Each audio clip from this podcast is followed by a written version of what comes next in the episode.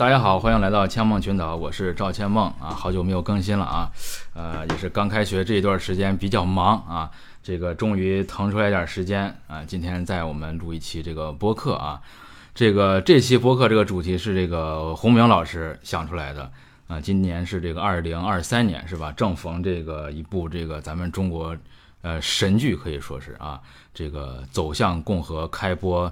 二十周年，它是二零零三年首次在这个央视播出啊，然后播了一次之后就再也没播过了啊。但是这个剧真的还是我觉得，呃，可聊的地方很多，对，嗯很值得聊，话题性很强。嗯，对。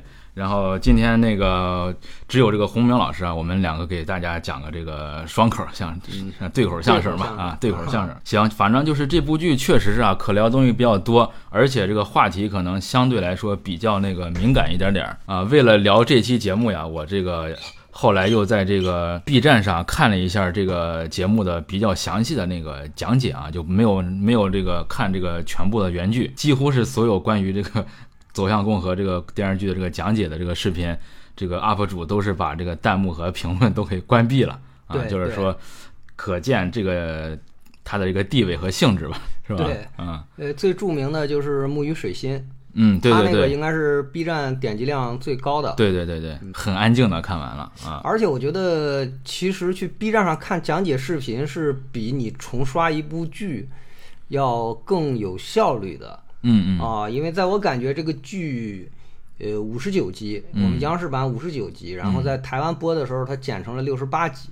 哦呃，其实并没有说差出九集的内容啊，哦它只不过剪的就是它每一集的这个长度比我们央视的要怎么讲要短一些嗯。啊，就是它，我觉得它稍微有点冗长。确实，这个五十九集吧，节奏反正在咱们今天来看，确实是过慢了。对啊，而且我觉得它最大的一个问题是，你比方说有些剧，你说它拖沓，就是说它是一件事儿，明明三集能给你讲清楚，都给你讲十集，嗯，对，但是这个剧还不是这样，嗯。这个剧是因为它在里面塞了太多的事儿，嗯。它从这个差不多一八九四、一八九五，就是呃中日甲午战争嗯，前夕开始，对。然后一直讲到这个张勋复辟呃是吧？张勋复辟，张勋复辟就是一九一七年了吧？嗯。啊，他横跨了这个二十年，嗯，好像是时间不长，但这二十年发生的事儿太太多了，对，它这里边的事儿也多，然后里边的这个人物也多，还都是大人物，对。它信息量特别大，对，所以呢，就让你觉得这个 冗长，嗯。是，不是无谓的冗长，是那种有味有意义的这种冗长。但是有意义的冗长，它也是这个冗长嗯，啊。就感觉在看一部这个可能是没有一条主线特别清晰的一个这个史书或者小说一样，这种感觉。是的。看起来就很累的。那种感觉啊。啊，这部剧其实，呃，我看的时候就特别佩服编剧，就在这儿，嗯，因为这二十年中国风云变幻，对，千头万绪，巨变你怎么从这千头万绪里边捋出一根线头？是，你不管是做纪录片也好，也还是有主人公的，是吧？你对你还是电视剧也好嗯，啊，你必须得有一条主线。是，你在这么多事儿的呃这么多人物、这么多事件中，你很难清晰的捋出一条主线，尤其是你的这个主创的野心还很大，他就想弄一个这个全景式的一个一个大的一个画卷式的，对，他还不肯，比如说单以孙中山为主线，是是是，对，我们站在这个革命志士的视角嗯。去看。嗯，他觉得这个满清自我的这个改革也很有意义啊，但是他又不能只站在满清的视角看对，啊，那样先不说政治不正确，呃，他这个也觉得有失偏颇，是，所以就很为难。这里边有一个轶事啊，就是我们的这个剧啊是有两位编剧，第一位是这个盛和玉盛先生，第二位是这个张建伟嗯。啊，这个这两个人是有分工的，嗯。呃，本来就是盛和玉老师呢，就是他负责的是满清部分，然后张建伟老师负责的是民国部分。一开始这个剧组啊，没有想找两位编剧，嗯。他就是找的盛和玉，想让盛老师把这个都拿下。嗯盛老师自己说，他说写这个剧本，光写剧本写了三年，嗯头两年就是在看资料，说看了多少本资料不知道，但是这个资料摞起来有四米高。哦，跟那当年秦始皇批奏章一样，是吧？批批多少斤我才罢休？对他那玩意儿是竹简呀，咱这玩意儿是一页页的纸摞起来四米高。对，盛老师就说，这个里面最麻烦的就是从这么纷繁复杂的事件中，我怎么捋出一条线儿来？嗯，既要把我想说的都说到，我还不至于太过这个，呃，没有头绪，对，没有头绪，太过的这个枝枝蔓蔓。对，然后呢，就是盛老师说写到第二十集左右的时候，跟剧组说：“你放我回去吧，我真的不能干了。”嗯，这个剧组万般无奈才找到这个张建伟老师。哦，张建伟是这个《中国青年报》的记者，嗯他不是编剧出身，嗯，但是他写过一套这个呃历史的一个纪实著作吧，我们不能叫史学著作，嗯呃，叫什么《晚清报告》，嗯有五本儿。嗯呃，然后这个剧的这个主创看到了这一套书，就觉得跟他们要拍的这个剧主题是吻合的，这才找到这个张建伟老师，让他入组，然后编写这个后面的这一部分。不，他说的是看盛和玉负责这个满清，张建伟负责民国，其实不是。盛和玉老师就写到二十二集，二十二集的时候，满清离结束还有很多，哦，他就写到这个大概义和团的这部分。嗯。义和团后边还有很重要的这个晚清新政，嗯，晚清的这个预预备立宪。对，啊，这一块儿就是等于说从二十二集往后都是张建伟老师来写。哦，啊。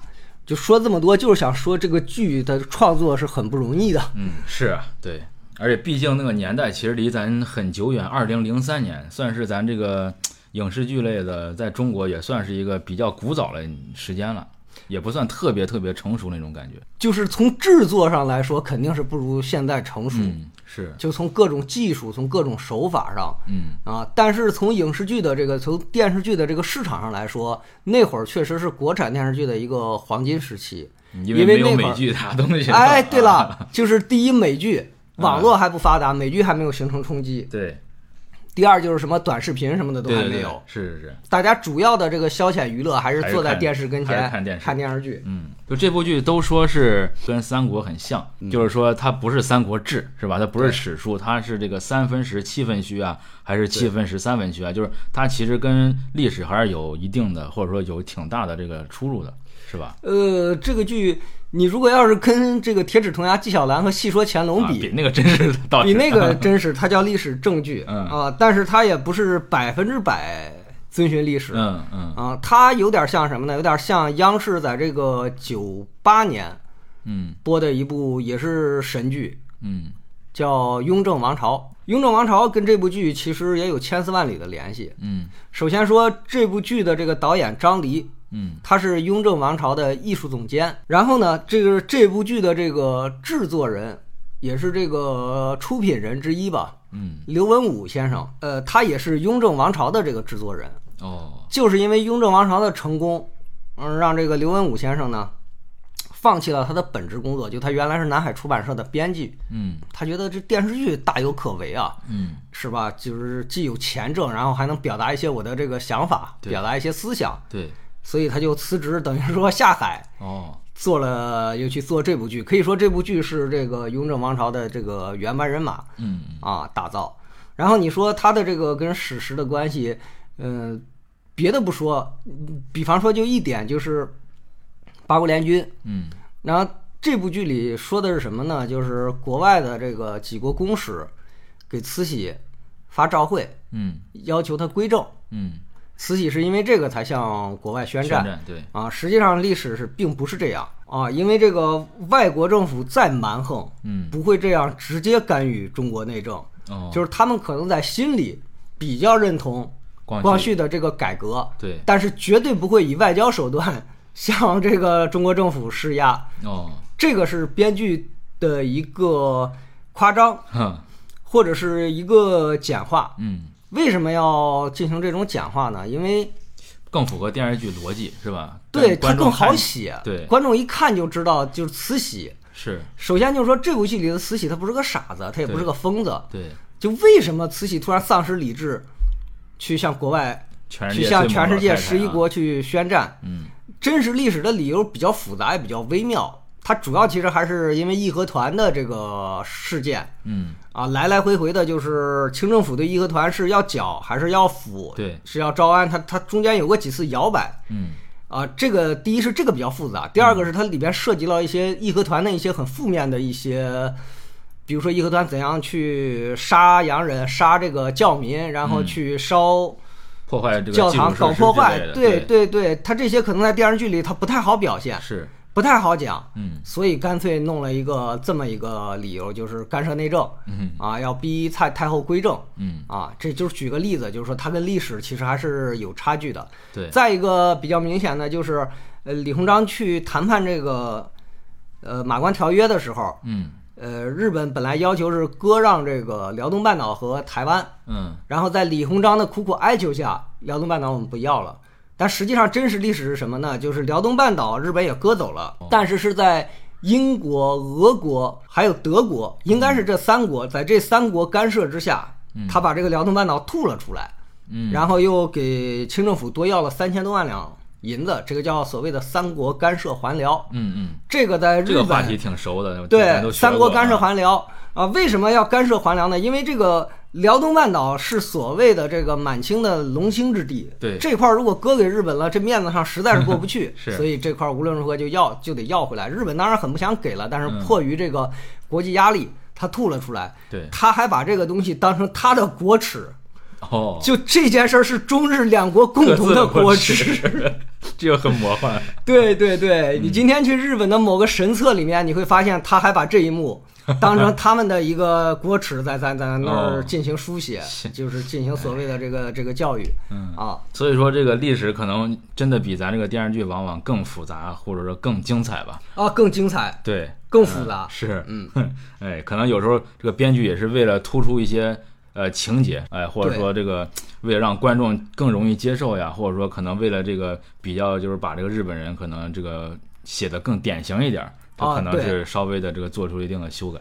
对，嗯，这个就像咱说的，就是他五十九集的体量嗯是不小，但是他要说很多事儿，对对对，所以他在每一件事儿、每一件大事上停留的时间并不多。是，啊，你像这个八国联军，好像我印象中不超过五集吧，嗯就从义和团起到八国联军进京嗯，就给讲完了。实际上，咱就说你光这么一件事儿，光义和团招致的这个八国联军整个签辛丑条约这一件事儿讲下来，你都能拍一个六十集的电视剧。对对，不夸张啊是。嗯所以他没有办法，他只能就是大刀阔斧的进行改编。对，嗯，所以说咱们就这次聊也是，呃，可能稍微偏向于剧本身一点儿吧，对对，是？吧？哎，就是说，如果我们要是真的聊那段历史，就太复杂太多了，就是促成一件这个历史事件的发生的原因是其实是很多很多，很复杂很复杂，可能有时候并不像咱们学到的或者是这个电视剧里演的那么简单，对吧？咱是真的片片俱到的话，面面俱到，咱估计也是做不到。嗯对，就是这不是我们一个播客体量能装下的，这也不是是我们两个门外汉 对啊所能够做到的。对，很多专家学者其实对里面很多的事情到底是怎么回事儿，现在还不一定有定论呢。啊，对你比如说很大的一一点就是光绪到底是怎么死的是，啊？哎，都说是被慈禧毒死的，但是也不是说就板板上钉钉。不是板上钉钉，嗯一直有一派嗯，在学术界有一派认为光绪就是有病。哦，他们的证据就是光绪从小到大，从他呃这个抱过来，一直到他当他有医案，就是所谓的病例，嗯，就是说如果呃慈禧想害光绪，他不可能从小就给他打造一个皇上现在有病的这样一个人设，对吧？对对。哎但这个医案有没有可能也是后来？哎，这就是什么呢？就是呃，首先第一就是说。这派学者认为啊，就是以清朝的制度，嗯。它这个东西后来造假的这个难度其实挺大的，啊。啊，挺大的。嗯。呃，再一个就是什么呢？呃，另一派就是认为毒死那派会，他们的理由是什么呢？就是光绪嗯。从他那个戊戌维新被废掉之前，他的所有的医案是真的，就是光绪确实有病，嗯。但是会不会这个病严重到他在三十几岁，三十八岁好像是，嗯，对，而且就在慈禧死之前，他会不会这么巧呢？是，这个是有争议的，就是换句话说，就是这个虽然说整套病例去作假不可能，但是动一点手脚，在后面动一点手脚啊，是，这个就是咱们电视剧里演的，嗯。就是光绪说他没病，嗯，然后电视剧里的这个设定是光绪确实没病，是慈禧给他硬栽了一个病对。啊，但真实历史其实比这个要复杂，对，啊，就是光绪确实也有病，但是是不是病死的，这个病是不是致死的，而且就是那个时候死的。对，嗯哎，这个是有争议的。对，嗯，所以说就是咱们这个前奏吧，说了这么多，就是想给大家说一下，这个历史真的很复杂。好家伙，说这么多才前奏啊！我觉得我准备的东西都已经掏完了。没有没有，哎这剧情还没开始呢，是吧？哎，就是咱算是一个呃前奏也好，或者说这个防杠声明，是吧？就是我们还是呃以聊剧本身这个相对来说简单的情节为主啊，真实的历史到底是什么样，其实都说不好，咱也不要过多讨论，就是太怎么样，太纠结这个历史的真相怎么样，咱们就还是聊剧啊。对，就是在史实方面，如果有错误，欢迎指出，然后也感谢，对我们来说也是个学习提升。嗯对对啊对对对。呃，但是请大家不要质疑我们个人，啊 因为我们肯定什么都不是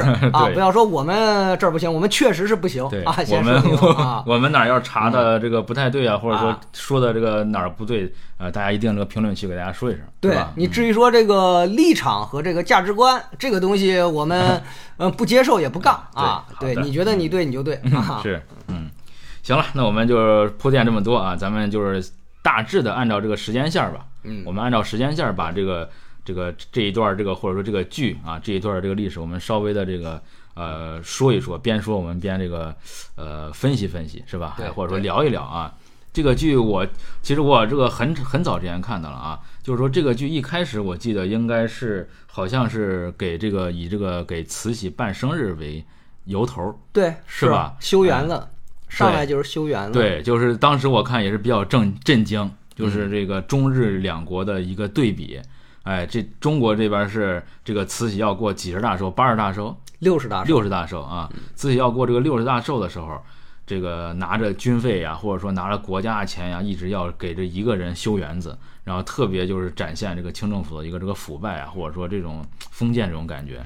对，嗯。然后这个剧的第一幕就意味深长，嗯李鸿章跟那儿吃鱼，嗯。下边给他汇报，嗯。汇报的全是军国大事儿。嗯，啊，比如说日本买了一艘什么样的对对对，军舰，吉野号之类的是吧？然后我们的军舰失修，嗯对，比方说他的政敌南洋大臣张之洞嗯又办了什么事儿，然后朝中说南洋压了北洋一头嗯。啊，李鸿章都不在意，还吃啊。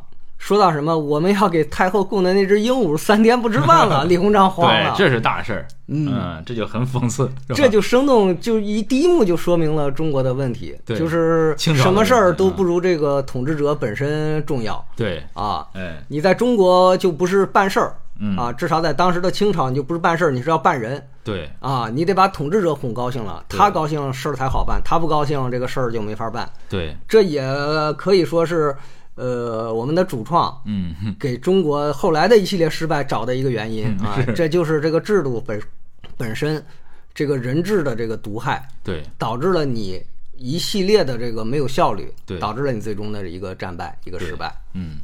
而且就是我记得有一个情节，就有一个太监还是谁说的，他就说这个咱们现在这个国家比较这个乱呀，或者说跟这个外国关系不太好呀，就咱别办的这个这个寿辰别办了，太招摇。然后这个记得是不是有一个小太监还是谁说的啊？您是一国之主，就是您这个生日过得要是不风光的话，那可是丢咱大清国的脸。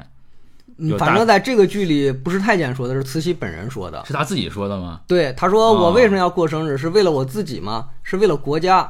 我哦堂堂一国之主，如果我生意，对我生日，我生日办的寒碜了，嗯。不显得我们国家寒碜吗？这样外人他就会欺负你啊。对，这明显就是一个流氓逻辑啊，对，是吧明显是一个流氓哎逻辑。就我之前是看这个宋朝，应该是有一个皇帝，那个是他身边一个近臣说的，我记得是哪个皇帝我忘了，他也是那个皇帝是徽宗嘛，我忘了记不太清了，还是真宗、神宗忘了，他也是过生日还是要干嘛修园子呀，然后办寿辰，然后他说我这样是不是不太好？旁边一个也是一个奸诈一个小人吧，一个佞臣，他就给他，他就说的是慈禧说那那那种话，嗯，哎，就说你这样你是一国之君，你怎么的？他为了哄他开心，自己可以上位嘛，哎，他又说这些话，嗯。对，但是这个电视剧出来之后，不是好多批判的声音嘛？嗯。我其中看到一个就很荒谬、很搞笑，就是他说电视剧在公然为慈禧翻案，就拿慈禧的找的这段理由，他说你看作者跳出来替慈禧辩护，我就觉得很 荒唐。这他绝对是没有看懂吧？这绝对是作者，这这个绝对是编剧在讽刺慈禧嘛？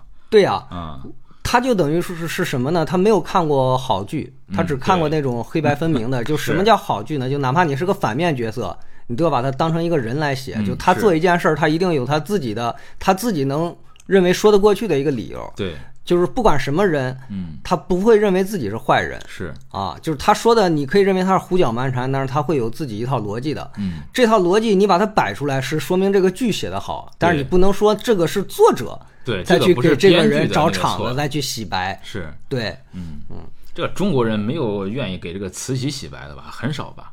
而且他也很难洗白，对他他很难洗 对吧？白，他这怎么很难洗白？太难洗白了啊！那满族人都不一定只能说有一些拨乱反正，在于就你不能把慈禧刻画成一个像灰太狼嗯，对，就不能太脸谱化，是吧？不能太对就是那种全是那种批判的，他可能也有作为人性有一部分还是留存下来的，咱只能这么说。对，就首先说他在道德上，在道德上没有一个全浑身上下黑透的人。嗯嗯，你就哪怕说希特勒，对吧？他可能对他亲戚、对他朋友很好嗯，对，吧？不食子，哎，对对对，是的。你更何况是慈禧，嗯。这是从道德，再一个就是从能力上来说，他在中国，嗯。呃，在清朝晚期执政是四十几年，嗯，一个没有能力的人是不可能，他就算是大清是一是一辆破车，是。对吧？对，啊，也不可能开好这辆车，也不可能说能把这个车开上四十几年，对，更何况在这个慈禧的治理下，嗯，这个大清其实还是有了一点儿的这个复苏，或者叫小阳春，说好听点儿叫中兴，说不好听点儿你管它叫回光返照对对对，也行。嗯，就一定程度上的自救。对，嗯因为你看啊，慈禧在她这个掌权的时候，中国是一个什么样的一个状况？嗯大清吧，清朝是一个什么样的状况？就是内忧，太平天国闹得这个轰轰烈烈。是。啊，外患，第二次鸦片战争刚打完，这个首都都被人家攻陷了。是，啊，然后这个太平天国之后太平天国天太平天国之后，就紧接着又是这个捻军起义，然后又是西北的回乱，就真的就是国将不国。嗯，就按理说呀，按这个历史的演变，一个朝代，明朝也好，宋朝也好，遭受这样的劫难，到这儿应该气数已尽了，嗯就垮了。是，结果这是一八六差不多六二年左右的事儿吧。慈禧执政这四十几年，她你不说他她做的好不好，她又给清朝续命，续了四十几年。对，而且到这个咱们这个电视剧开始的时候，就在光绪亲政的时候，嗯在当时普遍海内外都觉得都觉得慈禧是一个有大功的，是有一个大智慧的一个大政治家。哦，就是他们觉得清朝这从慈禧开始掌权搞的这一系列嗯洋务运动，嗯，就是通过这个忽悠住了很多人。呃对啊张之洞啊，通过李鸿章啊搞的这一系列自强运动，对，啊、他们觉得不但把清朝救了回来，而且又使清清朝大大的向前进步了。嗯嗯，啊。某种意义上，对对对，就起码在当时人看来，所以这个呃，你说他再造之功也好，然后嗯。当时有个词叫同光中兴也好，那确实不是他自己自吹自擂，对对对，哎是，呃，甚至你在国际上对当时对对整个这个清国的这个实力也好，什么也好，嗯，是不敢低估的。嗯我们这个剧里边也说了，说他们这个北洋水师是亚洲第一，对，世界排哎，世界排第几？对对对嗯，所以当时你别看我们现在看大清国那个熊样是，当时比美国厉害多了。也就当时他嗯起码他在这个国际上绝对不是一个像埃塞俄比亚呀什么这样一个国家，是的啊，他也是所谓的强国之一。当然，他在这个强国里他是最弱的，被其他几个强国欺负，但他也是。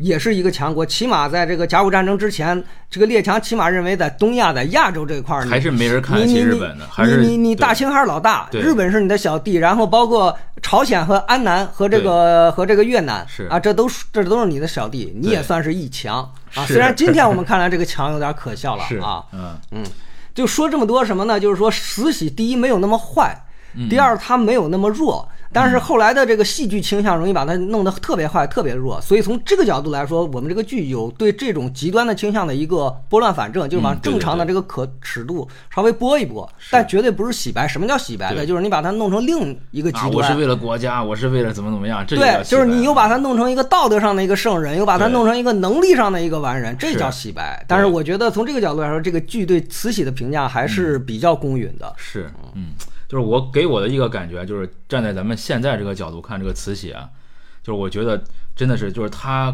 起码没有加速清朝的灭亡，这件事儿可能是一个很可惜的事儿啊。我我就这么讲，就是我觉得慈禧胜过中国历史上百分之九十的统治者。就这个执政能力是吧？对，就这个嗯执政能力，我就说这么句话，你就他一八六几年那遇到的那个烂摊子，你随便交给另一个人。是，你要真的是碰着这个明朝末了那几个皇帝，这个中国早就这个半殖民地半封建，这个程度可能就深多了。对，就嗯起码他自己爱新觉罗家他们大清的这个政权早就完蛋了。是，反正那个慈禧吧，没有加速清朝的覆灭啊，这个不知道是个好事还是坏事，这个咱另说，对吧？哎对对对，但是它确实是没有让这个清朝这个完蛋，而且而且是有进没有完在没，起码没完在自己手里。对，是有啊进步的。就是我们历史课本上也学这个清朝的洋务运动，嗯，对我们评价也是比较正面的，就是它起码比康乾时代的那个那个生产呀、是那个工业啊、那个国家确实是有进步对啊。对，你可以称之为是清朝的一个小小的一个改革开放，嗯是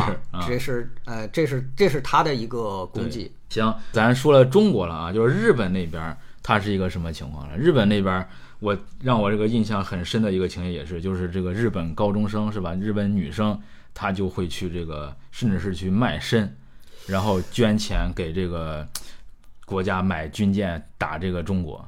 这件事儿可能是真的，嗯因为具体我看这方面的东西也不多，但是很多资料都提到，嗯然后电视剧这么郑重其事的写进去了。嗯，当然，具体肯定不是剧里这个小女孩就叫这个名儿，啊然后她就是这个事儿，但是应该会有类似的这个现象是。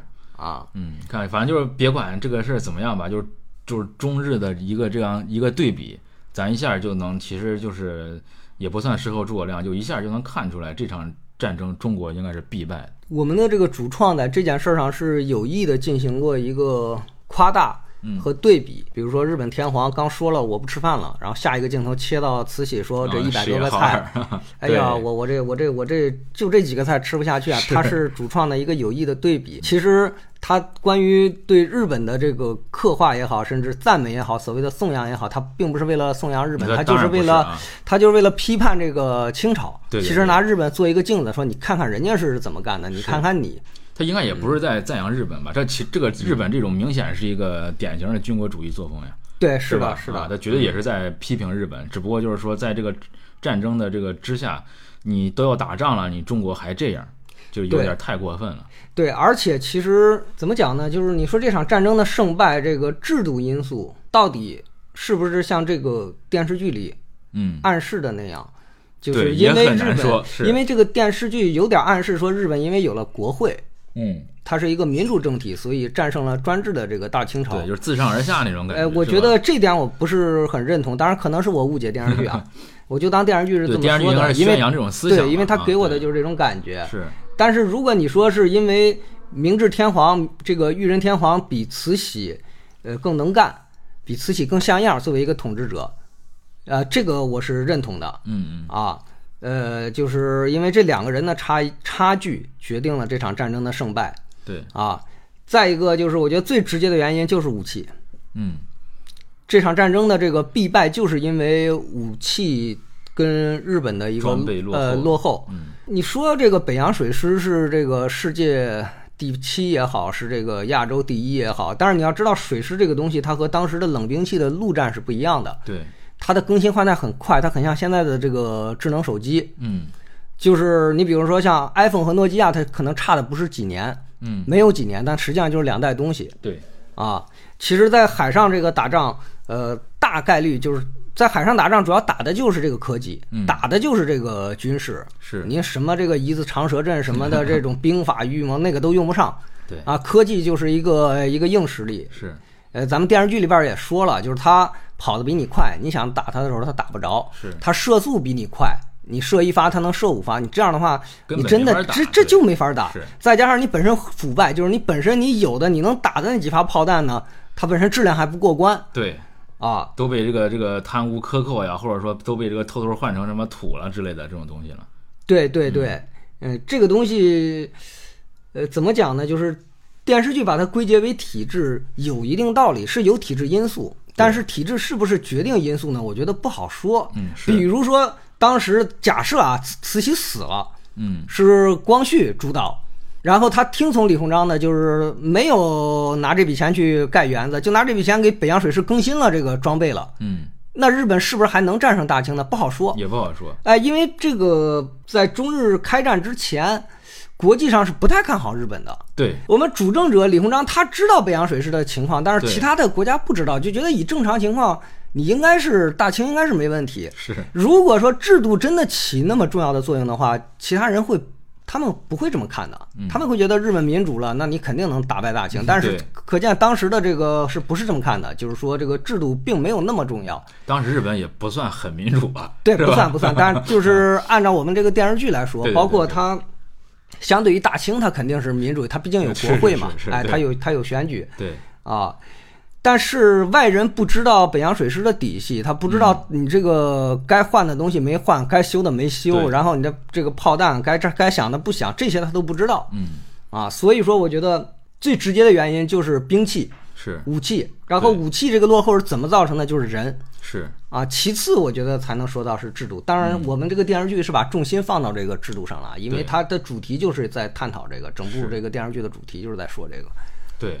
哎，就像洪明星刚才说了，如果真的是这个当时慈禧死了，这个清政这个光绪亲政，你把这个军费拨下去，你在这个其实在这个清朝这个体制里边，你也是层层的这个剥削呀，是吧？或者说层层克扣。对啊，你别管是慈禧还是光绪，你拨到这个最下边那一层那个军队那一层的时候，你剩下多少钱，你上面给多少钱，拨到那儿的时候剩多少钱，这个咱也不好说。这个跟光绪还是慈禧其实没啥关系，对，是吧？对，但是你可以从另一个角度讲，就是尽管下面层层剥扣，嗯他们还是把这个北洋水师打造了一个，打造成为一个所谓的亚洲第一、世界第七。是，可见，就是腐败不是决定性原因，嗯腐败最多就让你多花点钱呗，嗯，是，对吧？是但是就是说，你多花钱，你浪费钱和你不往那儿花是两两回事儿对，啊。对，你好比说，比如说在日本，他花一百万，嗯，他就能办一百万的事儿。那我大清腐败了不起，我花三百万。对对对，那你现在的情况是三百万也好，一千万也好，你都不往，你一分钱也不给啊。对，嗯。这也是电视剧有意在传达这样一个效果。对，这个就是怎么说呢？就是说，我现在反正看起来啊，就是说咱现在看的电视剧多了，看的电影多了，你现在再看起来，明显就能感受出来是这个编剧啊，或者说导演在刻意想对比或者说传达。是的是的对吧？看多了就明白了。你第一次看可能还这个觉得挺真实啊，对，你觉得很自然，你觉得一切发生的很自然。对，但是看多了就明显感觉它是，它绝对不是真实的历史，对，它哪个地方刻意了，它哪啊个地方夸张了。对对对对对对对，嗯，然后这个接着就接着往下吧，就是这个中日这个爆发了这个甲午海战，然后这个一系列的这个丧权辱国啊，然后这个后来那个谁啊，后来这个李鸿章不是就是要去这个日本要去签这个这个所谓的不平等条约嘛，嗯，对，啊，然后他要去这个中这个中国战败了嘛，啊，这个战败的战败这个过程，这个洪明兄要不要再给大家讲讲？我是在这儿对军事啊，我是不是特别了解？这个我也没法讲，因为我也不是这方面的这个啊，反正大家都知道这个结果啊，是他反就一场海战战败了，而且这里面还有一个战场，这个里边说也电电视剧里面有所提到，嗯，就是他的陆军。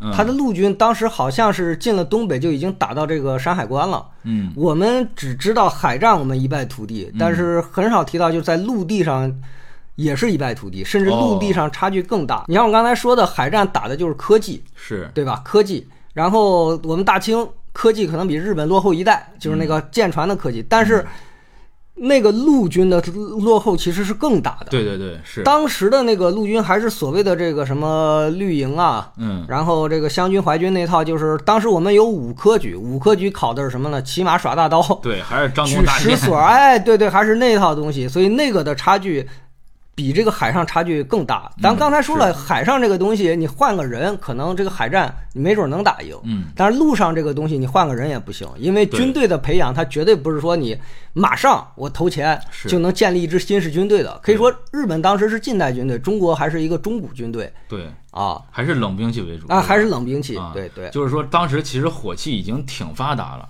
对当时这个这个各方面就不不光是这个清朝的时候，其实明末的时候，这个火器在全世界范围内已经相对来说比较发达了。是是啊，然后这个清朝的，我记得当时是谁给他这个给乾隆还是给康熙啊？给马马嘎尔尼是吧？是可能是马加尔尼，他给他这个寄过来的或者给他送过来的这个送火器，嗯，哎，被放在这个圆明园里边。对，哎，八国联军来的时候一看，我天呐，连打开都没打开过，怎么送的？怎么在那儿又又被八国联军给发现了？对你哪怕中国就咱中国人这么聪明或者这么这个这个会会钻研的，你哪怕你送过来，你看两眼，哇，这个打仗都现在都这么打了，然后我复制一个，我到这个什么那个小加工厂里边，我给它加工一个，改造一个，也不至于就是说像清朝最后这个这个装备方面落后这么多啊，还是思维上的一个这个这个这个实际上这个问题在一八六零年就已经意识到了，就是我们刚才说的洋务运动。洋务运动是什么意思呢？就是他意识到我们和国外的这个武器差距，他觉得呃，这个我们中国清朝败就败在武器上。嗯对所以他搞洋务就是要买兵器，然后自己要建铁厂，要能生产能制造。但是你看到了这个到了这个甲午战争还是不行。还是不行。咱们电视剧里有一句话叫“这是三十年洋务运动的试金石”，哦，就表明你光把这个军队的武器，对你把武器改良了，嗯。你把技术改良了还是不行，并出在你的这个国体上。嗯。啊。但是就回到刚才那个话题，它并不是说，比如说你的军队，你用了枪，你就是一支现代军队。对，哎，其实当时的这个清军里有没有枪？也有，嗯。嗯，但是呢，他的这个科举还停留在骑马耍大刀，对，这就是一个制度问你题。打仗还还还摆阵呢，当时中国打仗还还还在那儿那个跟别在那儿摆这个古代那个阵法呢，人家早就不用，你怎么摆？你直接一炮过去，一点用没有。你看我们北洋水师，我们用的是现代化的这个舰船，它的那个指挥官，它的各舰的这个管带，嗯也是出国留洋的，就是它的软件和硬件是配套的。嗯当然，你具体到底下的军队，它可能有装备火器的，但是它的指挥官还是古代的那种战法，嗯它不是近代的这个军事技术，它并没有这军事指挥，它的军事思想它并没有更新，对，所以没有用，所以就一触即溃，一败涂地。就跟那个老年人玩智能手机玩不明白那种。对对对，就是你这个的提升，它可不是说一一朝一夕的，是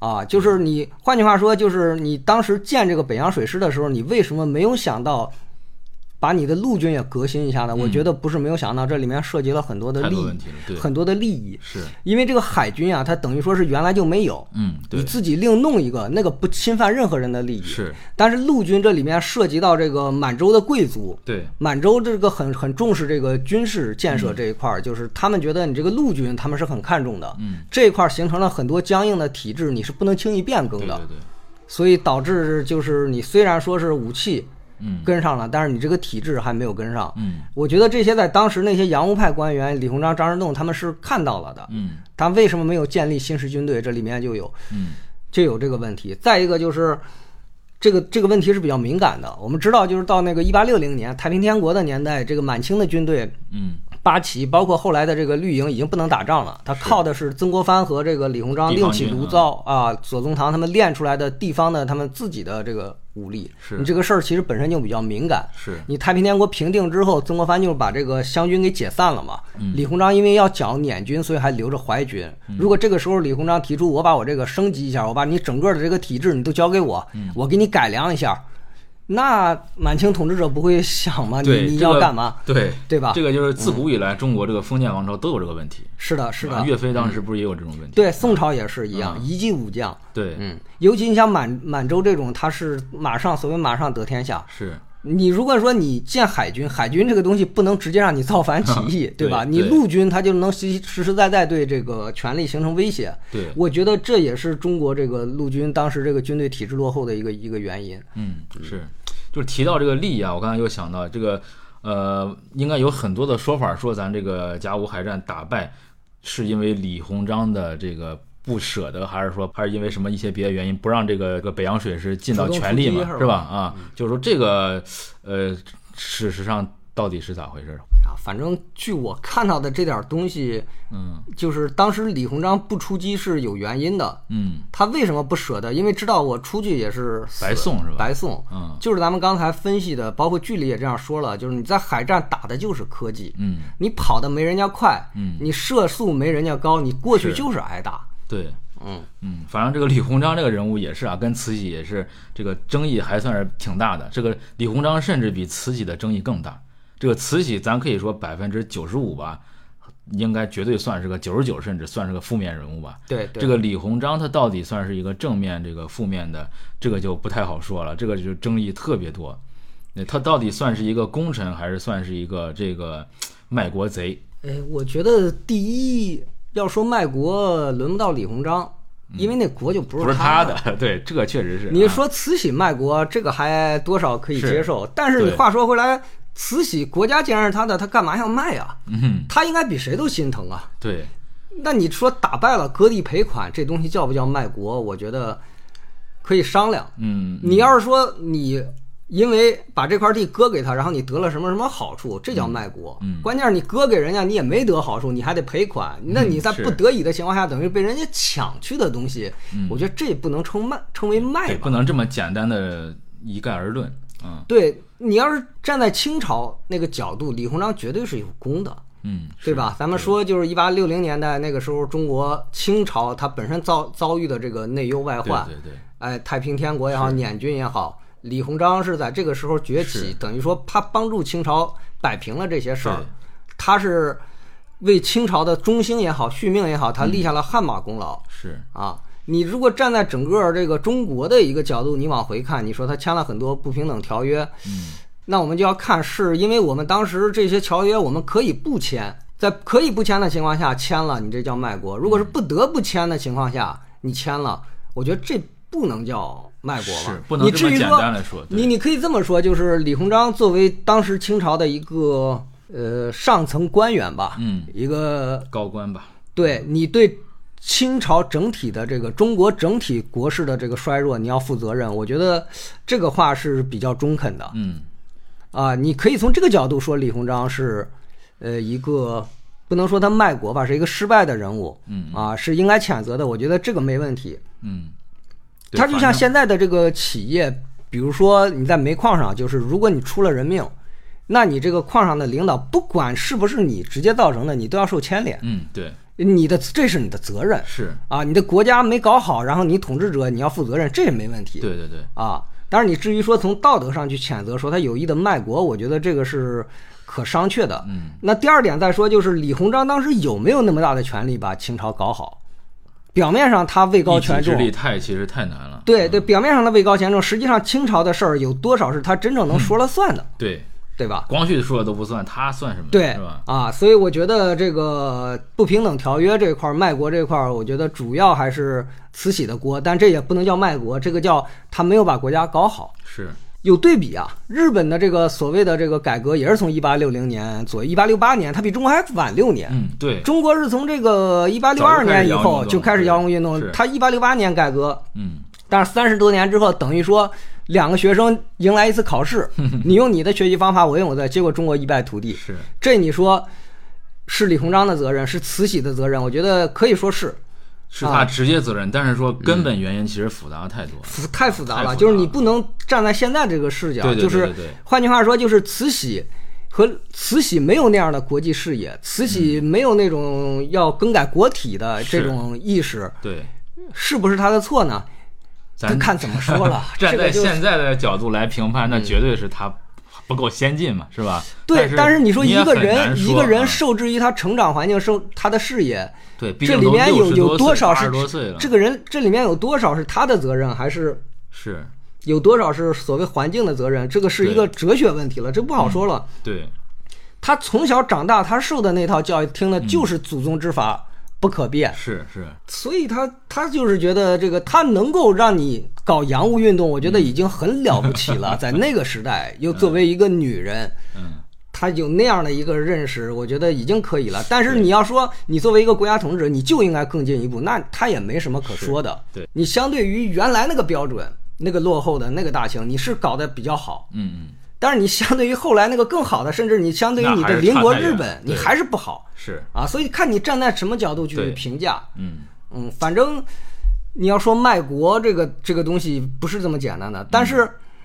但是这个电视剧出来之后，又有人批评他有点太美化李鸿章了，我觉得有这个问题，我就我也觉得有，有有这个问题，就很明显就是咱刚才说的那个辽东半岛那件事儿，嗯。那是三国干涉还辽，并不是李鸿章去争取来的。是你把这个安李鸿章头上，你那不就是为了要去美化他嘛，对吧？对，所以我们可以说这个剧多少有点矫枉过正的意思。是，就是当时我记得就是也不光是当时吧，就是后来就出现了一波对李鸿章真的就是翻案，就是说这个李鸿章其实是为了国家、为了人民、为了怎么怎么样，这个我觉得就有点过了。我觉得那是一种应激，就是你原来把他往那个方向、往黑的方向推得太狠了。对对对，他要纠正，他必然会有一个脚往过正，他往白的方向过激的推一下的这样一个过正，是这样一个过程也可以理解 对，啊。但是我们要知道，他确实他那个东西是过正的，嗯。他不是真正的还原历史。是，那洪明兄说这些也让我在想，就是，呃，对于慈禧或者李鸿章来说吧，你让他们自己去这个改革政体也好，或者说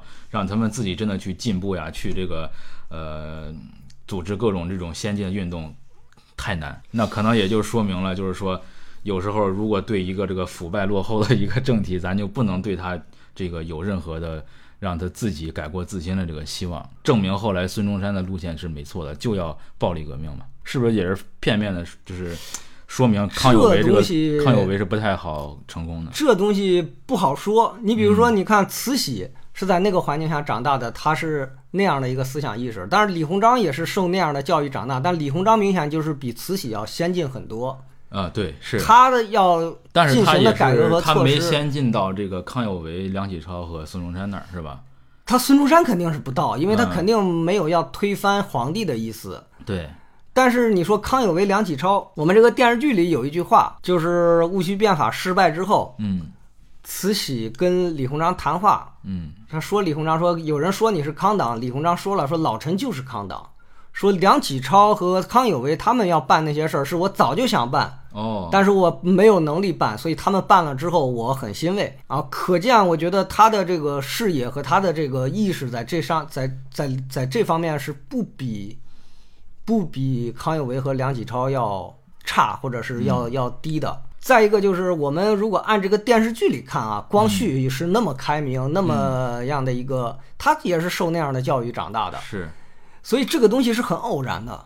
嗯。是很偶然的，就是慈禧，咱们说他在那个环境长大，但是你也可以不长成这个样子。是，所以我是刚才说这是个哲学问题，就是一个人他他具备这样的思想和想法，有多少是所谓社会的责任，多少他对对对自己的责任，这不好说，是，什么都不绝对。对，你不能说他一定一定就是他自己的责任，人定人定胜天，环境对他没有，你也不能说环境注定了他一定会这样。偶偶然因偶素偶然因素，对了，你说的你说的很对，偶嗯偶然因素太太太多了。说不定在另外一个平行时空里边，这个康有为就梁启超就成功了呢，这个没有孙中山啥事儿了，后来。对，对吧？说不定在另外一个平行时空，比如说日本的那个天皇不是裕仁、牧人这样一个人，嗯，他另他是另一个头脑不太清楚、比较昏庸或者比较残暴的，那中国加入战战胜了，对，那日本就是另一个，整个东亚对，可能它就是另一个局面了，是，对对，嗯，嗯，是，所以说咱也是就瞎聊吧，对吧我还是觉得历史上真的偶然因素是非非常对人人咱啥都为的因不敢那么，容易的下定论。是非常大的，是啊，刚才我就说到说这个李鸿章不是去签这个不平等条约去了吗？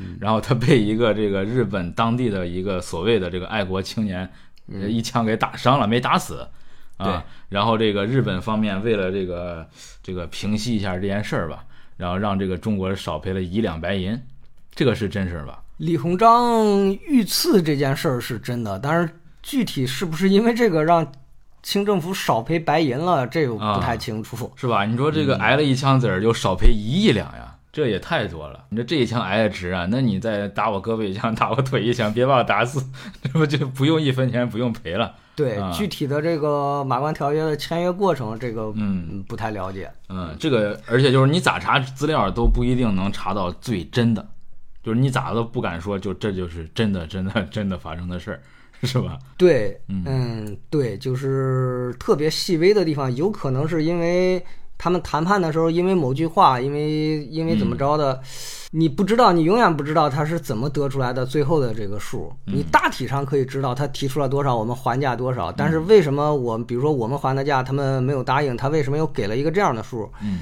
我觉得就算你把那个所有的会议记录，假如有一个完善而全面的一个会议记录，你每一句话都看了，你也不一定知道他的心里那刻到底怎么想的。对，当然，说到这儿就有点那个抬杠或者怎么，就是如果我们按照这个标准，历史就没有办法，因为你不知道每个人的内心。是，但是你其实你按现在的这个心理学，就是弗洛伊德之后，其实潜意识对人的影响是很大的。潜意识这部分是没法理性分析分析的。我们有句话叫“被鬼拍后镜”，就是你有时候做一些决定，你就莫名其妙。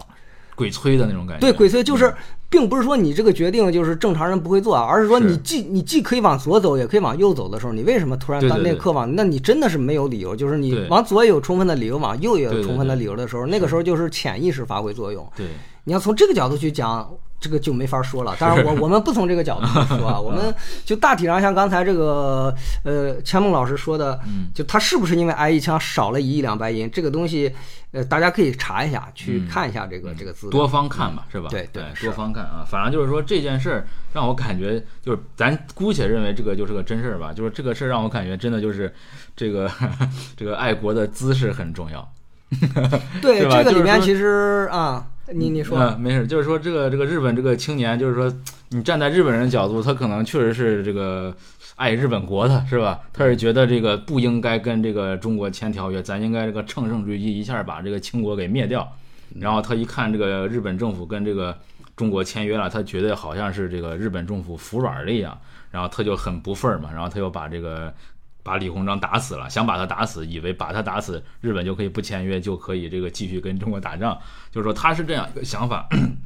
但是他他可能啊，就是说傻傻的，他是出于爱日本啊爱国一个想法才这样做的，但是他其实做的这个行为结果对日伤害了这个本对伤害了日本是吧？这其实没有起到好多好多作用。对，就爱国要注意方式方法。对对对这个剧里也说了，是天皇还是伊藤博文说的？说狂热的这个爱国主义真的是害人呐。嗯，然后他原话是狂热的民族主义啊民族主义狂热民族主义是害人。嗯，就是当时啊，当时孙中山在干什么呀？就是这个马关条约签订的时候，中日打仗的时候，孙中山当时是不是已经在这个广州那边这个组织这个这个演讲也好，或者说这个学学学堂也好了？真实的历史是啥情况说不太准嗯，啊。但是你要按电视剧里演的，孙中山是因为这个马关条约就是嗯战败之后，嗯他才剪辫子，但他肯定不是真实历史。真实历史他好像是一八九四年就有这个反满的这个思想了。嗯，对他不他可能是一股脑一下出来。我们我们在电视剧里有个情节是他去见李鸿章嘛，嗯那实际真实历史上他是打算去见李鸿章，但是没有见着。嗯，这件事儿对他的影响也很大。对，不是说孙中山上奏章上折子上了多少次石沉大海那种感觉。呃，对，就是他在一八九下才起义的。四年，对，他在一八九四年左右，他是变卖了家产，就是他原来是医生，嗯。诊所也关了，嗯。然后去找到了他他的几个朋友，嗯。辗转找到李鸿章的幕友，就哦。绕了一个大圈子，然后他又跑到天津，通过这些幕友嗯。把他的这个政策建议送到李鸿章，想跟李鸿章见一面，嗯。想从李鸿章的幕府，就是李鸿章的这些事业里边谋一个职位，就也做李鸿章的一个幕友，嗯嗯。然后看通过这个途径有没有机会去报效国家。嗯嗯，结果李鸿章看到了他的东西，就觉得里边没有什么新鲜的，哦富国强兵也好，是怎么办教育开民制也好，这个东西就是他。那天天的人天天都在说，也是他自己早多少年前就说那你说。当时孙中山还没有那种就是真的是暴力革命，起码他要去见李鸿章的时候是没有没有这个暴力革命的思想，他对满清王朝可以说还有一丝的希望。还没有这个真正的、没有真正的共和思想了，是吧？还是那种有点对稍微封建的那种啊，维护对清政对对，府感觉是的，是的，哦是的。但是李鸿章因为把他给拒绝了，嗯这件事儿据说对他影响很挺大啊他从这儿开始转入对清朝的这个失望嗯啊。当然这也是一家之言了啊。嗯嗯。完，我记得当时也是电视剧里边有一个这个小情节，也是我捕捉到的啊，一个小细节吧，挺有意思的，就是这个孙中山。在哪儿？这个应该是在还是在广州那边吧，是吧？这个举办这个学堂也好，就是宣传他的那些后来的那些这个民主思想啊、共和思想。然后他们在这个课堂上讨论，我记得应该是康有为吧，他跟康有为当时应该是有交集，这个不知道是不是这个剧里杜杜撰的啊？就是康有为应该是也来了，这个康有为反正就是不太同意孙中山那个说法嘛，他康康有为算是保皇党是吧？哎，他不太同意这个孙中山的说法，然后他又要这个孙中山说完话之后，他就要说，他又要给他反对，然后这个孙中山也没有说说你不许说，孙中山给他说是那个如果你想回答的话，你想发言的话，请举手。哎，这个就是一个看来挺有意思的，在我看来是一个那个挺好玩的一个一个小事儿啊，就是说你想说话，你挺你要你要你要先举手说，哎，这个是一个怎么说呢？是一个呃所谓的这个民主下的一个这个体现吧，就是你不能说想说就说，人人都是平等的，对吧？孙中山写过一本书叫《民权初步》，嗯后来这个《民权初步》和《实业计划》，还有一本叫什么，就是这三本书合成叫孙中山的建国大纲。嗯他这个《民权初步》里边讲的就是怎么开会，啊，他就就是这种小事都好，像是对，是他直接翻译的美国的那个罗伯特议事规则，哦，还是说他根据这本书发挥的？这这个我忘了，嗯嗯反正就是讲这个，就是我们如何开会啊，我们如何发言啊，他是。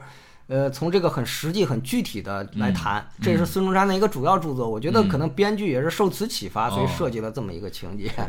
我觉得就是这个挺有意思的，对吧？就是说你这个你不能空谈民主，是吧？你说我们这个怎么怎么样，要怎么怎么样，其实很多小事细节也挺能决定一件事的成败的。你你就得从这个小事儿注意，你得从这个小事儿做起，对吧？你发言要举手，不能别人说的时候你在那儿跪着听，不能在那儿插话，不能这个吵来吵去。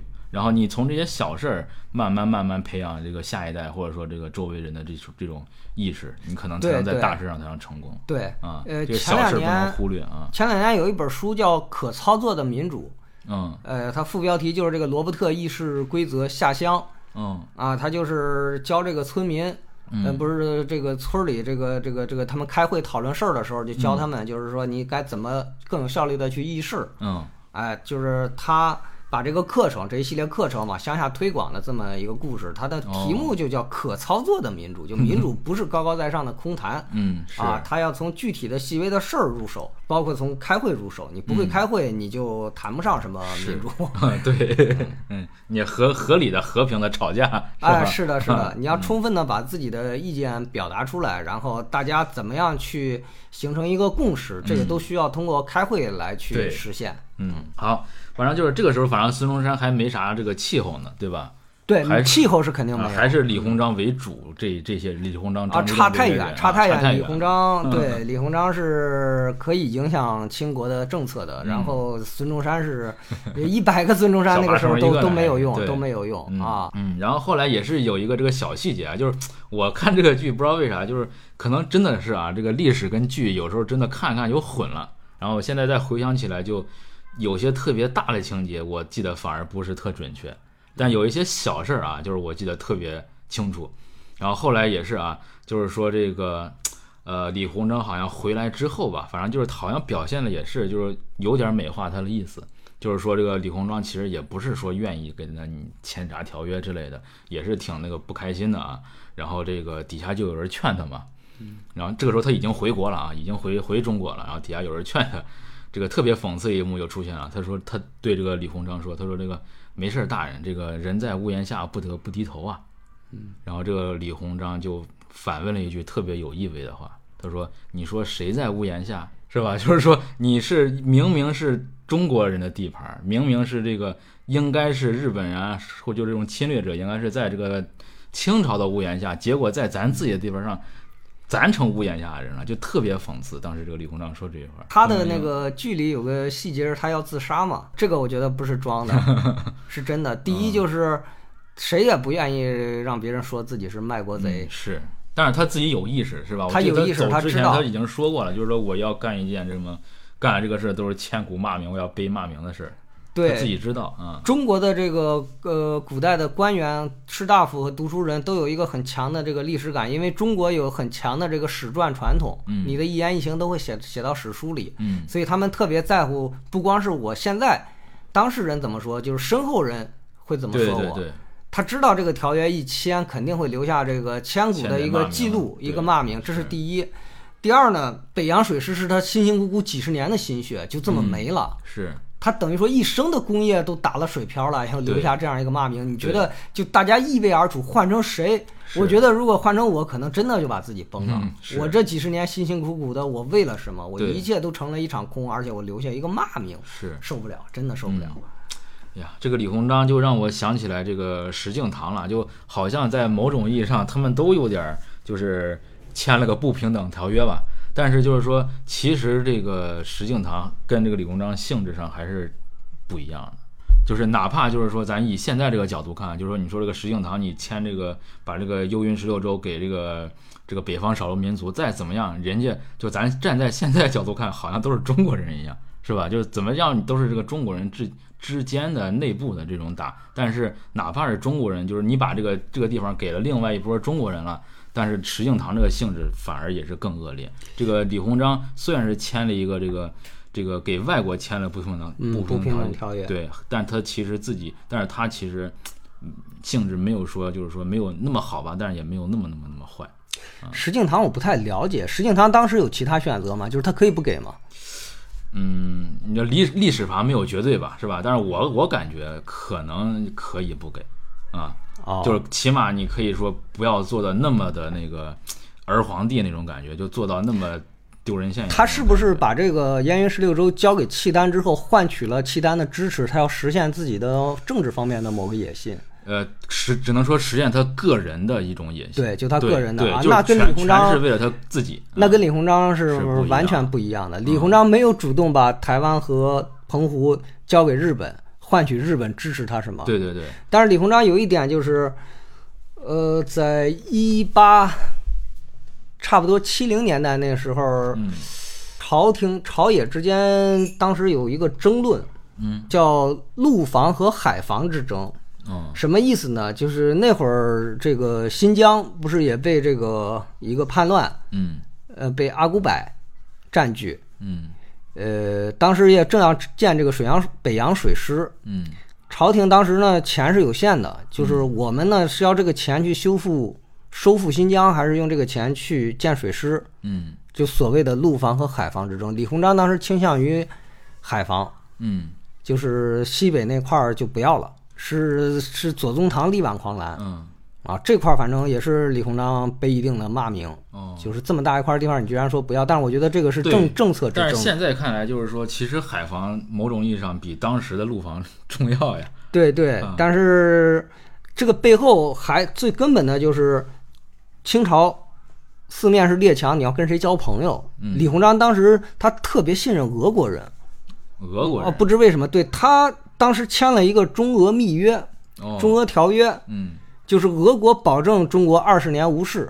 嗯。就是首先我不会欺负你，然后有人欺负你呢，我帮你调停什么的。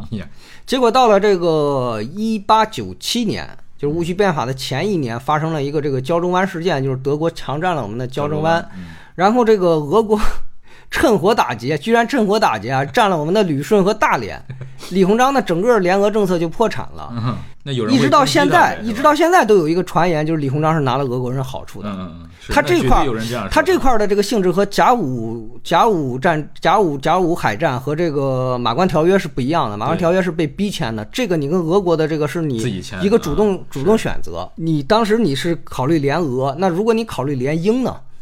就当时是这样的一个、嗯一个一个分歧，就是我们要依靠英国还是依靠俄国？当然我们现在说都不是东西是吧？都不是东西，但是两害相权嘛。是对啊，后来事实证明，其实是俄国对对中国的伤害是更大，起码你就仅从占有领土的这个数额，各占的数额上，对而且它是在这个一八六零年以后，基本上俄国就已经占了我们几十万平方公里的土地。我不知道李鸿章当时是出于什么考虑，嗯为什么还会认为俄国是一个可信赖的朋友？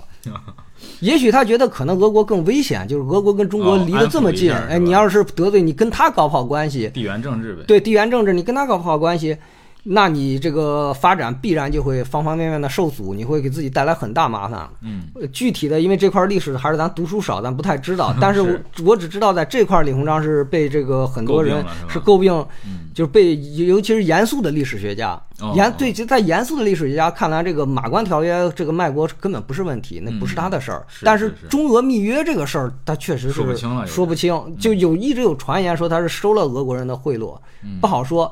而且有一点就是李鸿章这个人其实是不是不是很清廉，他跟他跟曾国藩是不一样嗯，啊，他其实是怎么讲，还是虚荣的吧，起码。贪财敛财，他其实是有一手的。哦，啊，他绝对不是一个不像电视剧里边就算他不是个卖国贼，他不是个清官，他绝嗯对不是个清官。电视剧里边其实多少有体现，但是没说那么明，不愿意表现他这一面包括他他家里边，包括谁给他送的东西，他身边的那个盛宣怀，就电视里边也当那个正面人物塑造的嗯。这个中国第一官商。实际上，这个家伙是他的这个贪腐不下于和珅。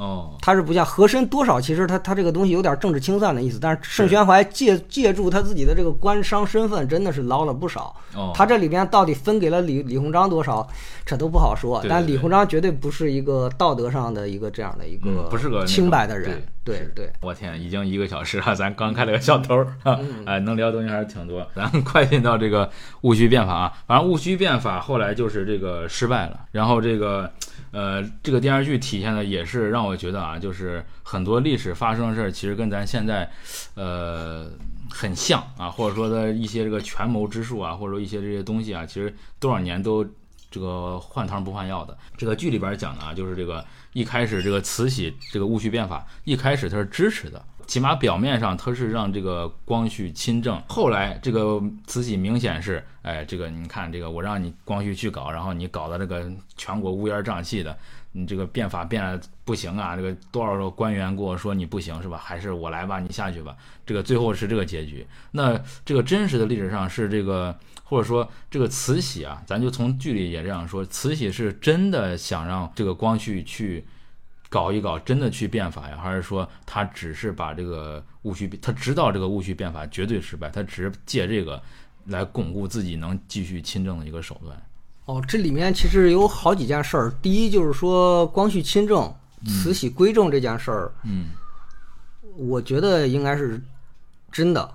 就是慈禧还是有点想让光绪亲政了。因为还是还是说嘛，他那个传统教育下，他觉得他的职责就在于把皇帝养大。他如果老站在这个国家领导人那个位置上，不像话，嗯，朝臣会说他，就算不敢当面说，背后也会说他。对，呃然后呢，就是千秋万代史书会怎么写他，他会顾忌这个哦，是啊。这是第一，就是从名分上，从什么上面，他就是想退位想归正。嗯啊、第二点呢，就是他知道，就算是他归正了，去了颐和园，只要他人还在，他这个权威短时间是不会消失的，他有这个把握嗯是啊。就是光绪还是一个儿皇帝。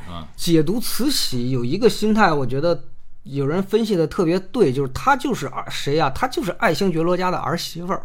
嗯我祖宗把这么一摊基业交给我了，我不能给他弄败了。嗯你看他几次垂帘听政都是特殊的情况，是第一次，一八六零年咸丰死了之后，一八六二年，他那个儿子同治皇帝还小，他必须得，对他必须得负起责任来对，啊！就当然当时经历了一番政变，这个咱就不讲了。嗯呃，好不容易光绪这个同志长大了，结果同志不争气，哼是对吧？哈，他花柳病早早死了，他又养一个小皇帝，他不还得听政？是，就是从他的角度，他跟武则天不一样，嗯他绝对不是主动去攫取这个权利，就我要哦当皇帝，他绝对没有这个想法。嗯他还是受这个礼法的这个对清束缚是很深的。他觉得女人该做的事儿、不该做的事儿，我相夫教子，只不过我老公是皇帝，这嗯这国就是我们家，我把这个国管好，就是把家管好。我把我儿儿子教养成人，他把这个家里重担接过去，我闭眼就可以去见我祖宗了，就可以见先帝了。我这任务完成了，我是爱新觉罗家的好媳妇儿。嗯所以说他归正这件事儿，我觉得是无可怀疑的。戊戌变法就是他支不支持这个变革呢？我觉得他也支持，嗯因为什么呢？就是当时甲午战败之后，肯定是出问题了，对，他也能意识到，他也意识到出问题了，就是你哪怕做做样子，你也知道要改，有些地方不对要改，对，就是变法这个事儿，应该说是他跟光绪的一个共识。但是嗯但是怎么变，什么法能变，什么法不能变？这个电视剧里也说了，说祖宗之法不能变。对他给光绪说，只要你不改国号、不剪辫子，别的你随便变。但是他其实心里并不是全这样想的。不变祖宗惩罚。嗯，问题是什么叫祖宗惩罚？对你这就成了一个咱那个咋说呢，成那个类似口袋罪的东西了，是吧？就是说你啥都能往里装。你看戊戌变法，其实是两件事儿。第一件事儿叫戊戌变法，就是制度上的一些革新和改变；嗯第二件事儿叫戊戌政变，嗯，就是慈禧终止了这个变法，囚禁了皇皇帝。对。前者是一个制度和政策上的事儿，后者是一个权力之争。那为啥慈禧突然就把这个光绪给囚禁了？是出于他个人呀，还是说他觉得他光绪做这个真的是对这个国家不好了？其实这里面我觉得有有三重斗争。嗯嗯，第一就是理念之争，嗯就是这个法，呃，要不要变？嗯啊、变到哪一步？对，呃，这个我觉得就是首先法要不要变，这个是没争议。第二步是方法之争，嗯，就是变到哪一步对，啊？第三步是权力之争，嗯，啊，就是用谁来变。首先说这个方法，光绪这个戊戌变法呀，以我现在这个浅薄认知，我觉得他做的有点儿操之过急了。确实有问题，嗯，你比方说，他曾经下了一道谕旨，就是要裁撤、精简中央的机构。嗯，就当时这个清朝政府的一些这个机构设施已经落后于时代了。嗯，呃，比如说，它有一个机构叫詹事府，詹事府是服务于太子的，哦但是清朝已经一百多年没有太子了，嗯，所以你这个机构就没有什么意义。嗯，比如说，它有一个机构叫太仆寺，是养马的，它跟这个兵部的这个车马司是有些重叠。嗯你像这些是应该裁撤，是但是问题是这些机构养了很多人，对你这触碰的利益太多了，嗯，你如果要把它裁撤了之后，这些人怎么安置？对，对吧？你别忘了，这个明朝有过一次裁撤官员，其中有一个小官叫李自成，这闹了天大的事儿。是，呃，康这个光绪皇帝一道谕旨把这些给裁了，都没有一个好的安置办法，我觉得有些过激。对对对，是，再一个就是科举，嗯。这个八股嗯，和现在的意识意识不一样，就当时废八股并不是一个多么惊惊天骇地的一个提议，就是哦从乾隆年间就有人在说八股这个东西害人呐，是，没有什么用对，啊！你更别说到后来洋务运动之后，就是觉得八股你培养出来这些人才不具备世界眼光，也不具备这个近代意识，对，是该废嗯，啊，但是怎么废？你你不能说，慢慢来你不能说我从下一届开始我，我我就不不考八股了。那很多人他这一辈子都在学这个，对对对他学了十几年，对他没有一个出身的途径，对你怎么办？是，就这每一项政策，我觉得都是得慢慢来，好好弄慢弄。慢来，是，对，每一项都会影响这个国家稳定的。太理想化了，或者说太有点那个，怎对么，说呢，缺乏实践实战经验吧，再一个就是用谁变？嗯你像康有为这个人，这个人本身他的名声就在当时他的名声是不好的，他的人品是不佳的。对，可能他的见识很高，但是这个嗯人就狂背。是，用今天的话说，他属于什么呢？老子天下第一，嗯，你不同意你就傻对，啊！他属于这么一人 啊。他当时那个？光绪召见他的时候，当时朝里有一个重臣嗯，荣禄对，啊，问他，问这个康有为说：“你这个变法你成功呀要你要怎么啊变呀？杀一两个啊红顶子是吧？你这是人话吗？当着人面说杀一两个红顶子就对就成功了，这个电视剧里演的还比较温和，还是说一帮人就是对他进行这个围攻的时候，你可 可以看出他被逼的着急了。但是实际上在真实的历史上是没有那么多人围攻他，那就是他跟荣禄聊天儿。嗯，荣禄说要怎么变，他说杀一两个二品大臣。荣禄本身就是二品，呃这个这个大臣。对那你说你你啥意思？就是啊，你这我们我们再说那个对，谭嗣同，嗯，谭嗣同大家知道是维新的志士吧，嗯对吧？戊戌六君啊，对，当时那个呃，光绪下诏要废科举的时候，嗯这么大一个政策，就下面有人讨论是很正常的。对，他居然上一条什么建议呢？就是凡是反对这条的，都给我抓起来判刑。这就有点你说屠屠龙者变成龙了，对呀、呀，你们这些维新，你们维的是什么心？对，你们是要把清朝改造成一个宪政国家吗？还是一个新的清朝，是吧？对呀、你不理解什么叫这个言论自由，不理解什么是民权，那你这个维新，你和这个张之洞、李鸿章这些人有什么区别呢？是是，所以说这帮书生吧，咱可以把他们叫做是吧？还是有一点这个缺乏一定的深刻的这个认知和这个实践操作技巧吧。反正，如果我当时我是慈禧，嗯就出于这个大规模裁裁撤中央机构嗯和这个废科举，嗯，呃，废八股不是废科举，废八股、废八股，啊，这两项措施这么出，嗯。如果我是慈禧，我都得把光绪叫过来说几句。对，他啊这这他可能就是说，他真的是感觉你这么搞不行，是吧？还是得来我那一套，你这个我我你这还是不行啊，你这。你起码比如说中央这么多机构有冗员，你能不能一个一个裁？对对对对，你想出一个安置办法，比如说你先把这个可以合并的嗯，啊，可以合并有一个什么好处呢？就是这个机构裁撤之后，这些人不至于马上下岗。对，你比如说太仆寺和这个兵部合并，你让让这些人再去兵部上班儿。对，你说装不了对，装不了这些人，你把剩下的人，你再设置一个什么别这个的新岗对资政院呀、什么议政局啊，你去对啊是对吧？这第一就是说你手段，你这个就太过激烈了。再一个呢，就是康有为有一个什么设想呢？他要开两个机构，一个叫制度局，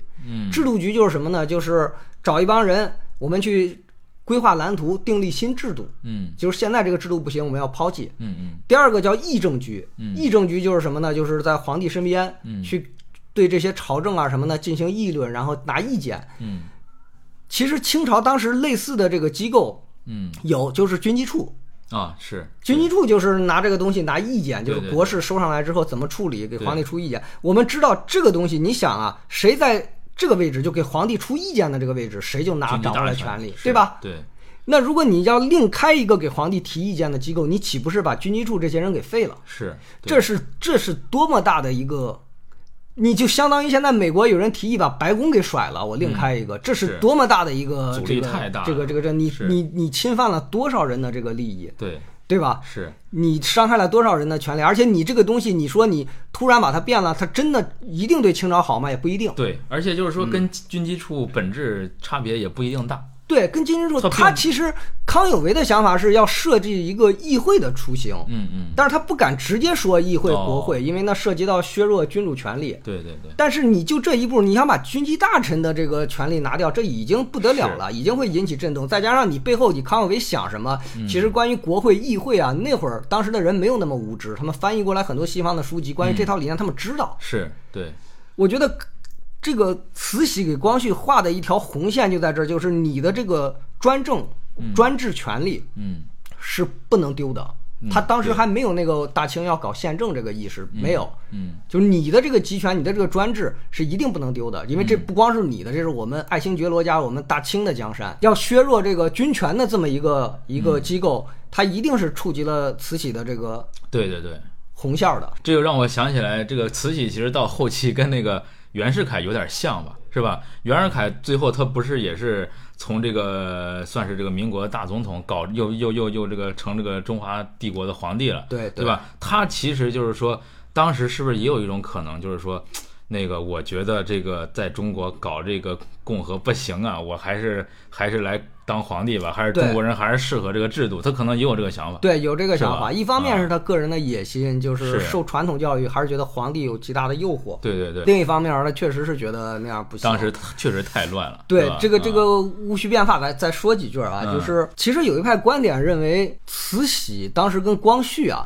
嗯他只是说了光绪几句，嗯光绪跟他吵了几句，只是大家的分歧。慈禧并没有说要把这个权利给夺回来。九月九月几号啊？反正那个慈禧不是一直在颐和园住吗？嗯呃，九月那天某天吧，就是光绪见伊藤博文，嗯在这天的前一天，慈禧从颐和园回到了故宫。嗯这个我们在电视剧里也看了，电视剧展示的是什么意思呢？就是慈禧很忌惮光绪去见伊藤博文，她怕光绪勾结日本人，哦，对他权力形成形成威胁。对但是据有些学者研究是，他们不认同这一点儿，就是觉得以光绪当时的那个光杆司令一个，嗯他是勾结不了这个日本人的。嗯而且伊藤博文来中国也是光明正大来的，要见他这一切日程安排也都是光明正大。慈禧是不至于害怕这一点。他是不是害怕这个有人要暗杀他呀？呃，不是害怕有人，他就是觉得这段时间，嗯。呃，光绪搞的这一系列措施有点过了啊，要降降温、消消火，嗯。所以他回宫。嗯。啊，回宫，然后两个人聊了一晚上，包括这个对康有为的一些看法，就慈禧告诉他说，康有为这人不能用，就大概这意思。嗯。所以这个光绪就让康有为去上海办报去了。嗯。就到第二天，电视剧里也是这么演的，嗯。就慈禧就回颐和园了。嗯。就当时并没有说，因为光绪要见伊藤博文，威胁到我，所以我要回去，我要把他撸掉。嗯啊，因为在慈禧回宫之前，有一个御史叫杨宠一，给他上了一道折子，嗯就是说了隶属了光绪在呃这个戊戌变法维新期间做的种种坏事儿吧，啊请求老佛爷训政。然后他收到这道奏折之后，他又回来了。那历史学家都觉得他就是受到这套奏折的刺激，要回去收光绪的权柄。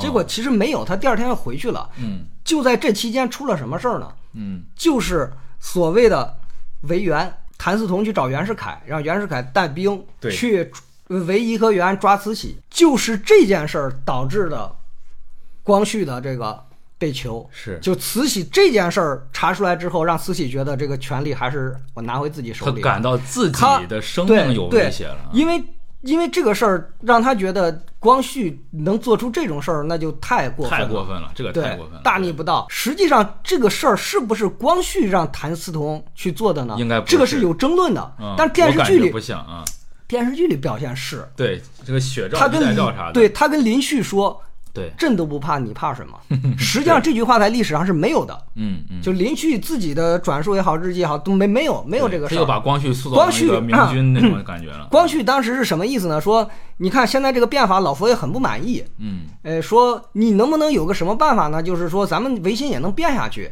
然后能让老佛爷满意。嗯就我跟我妈现在闹点意见，你们能不能调解一下？嗯，是这个意思。然后让这些维新党觉得完了，他要被老佛爷废了，哦所以我们要先发制人。是这下搞得这个慈禧雷霆大怒对，啊！还是这帮书生有时候真的挺耽误事儿的。其实，嗯，确实是其实当时要是说你好好搞的话，你这个慢慢温和一点的话，其实是一个很好的机会，是是对中国来的，说，是的，吧？嗯。嗯，我其实年轻的时候是觉得戊戌变法折了，太可惜了。但是我到现在这个年龄来看，他们搞那一系列措施，我会觉得真的是有点着急。嗯，对对嗯，真的是必败，嗯啊，就如果对，如果我们回到像刚才分析那个路线，就是慈禧并没有终止维新，只是是说你慢一点，降降温，对对也没有说他要剥夺光绪的皇这个这个权利，我只是说说你对，啊。然后如果回到这条路，我觉得那是对的，对你搞慢一点是啊。对如果他们那些维新党人不去找袁世凯，不去维园，不去所谓的去呃什么救光绪的话，嗯，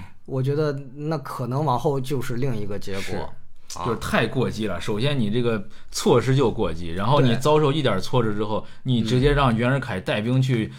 去去去，这个暗杀自己、刺杀自己，就是谋反呀，就是大这个就太过了。而且有一种意见特别有意思，我给大家分享一下，就是社科院有一个学者叫马勇，嗯他说根本就没有慈禧囚禁光绪的事儿。我们不知道光绪后来居住瀛台嘛？嗯他说是光绪自己心里觉得过不去，哦放弃了权利。就什么意思呢？就是这件事儿他对慈禧说不清楚，哦所以他就要表态，就是我这个皇帝我宁愿不干，哦，我没有想弄死我没有对我没有要这个杀我妈的这个意哦，思。他自己也怕死之类的，是不是？对，一个是怕，再一个是他心里觉得很别扭，就这个事儿，嗯我对就我对我妈说不清了，对对对，所以他才觉得就是他才撇清撂关系嘛我要撂我要撂挑子了，我不干了，我这皇帝我也不我也不想干了是，啊。他做他做这样一个，他当然这只是一家之言，嗯嗯。供供大家参考。行，那我们今天又聊了一个半小时了，这个这部剧还是比我们想象多，能聊或者能说的地方太多了。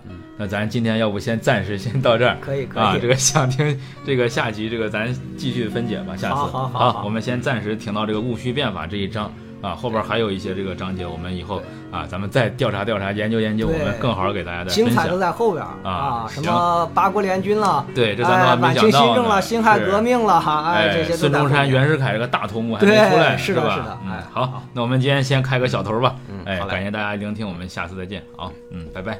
拜拜。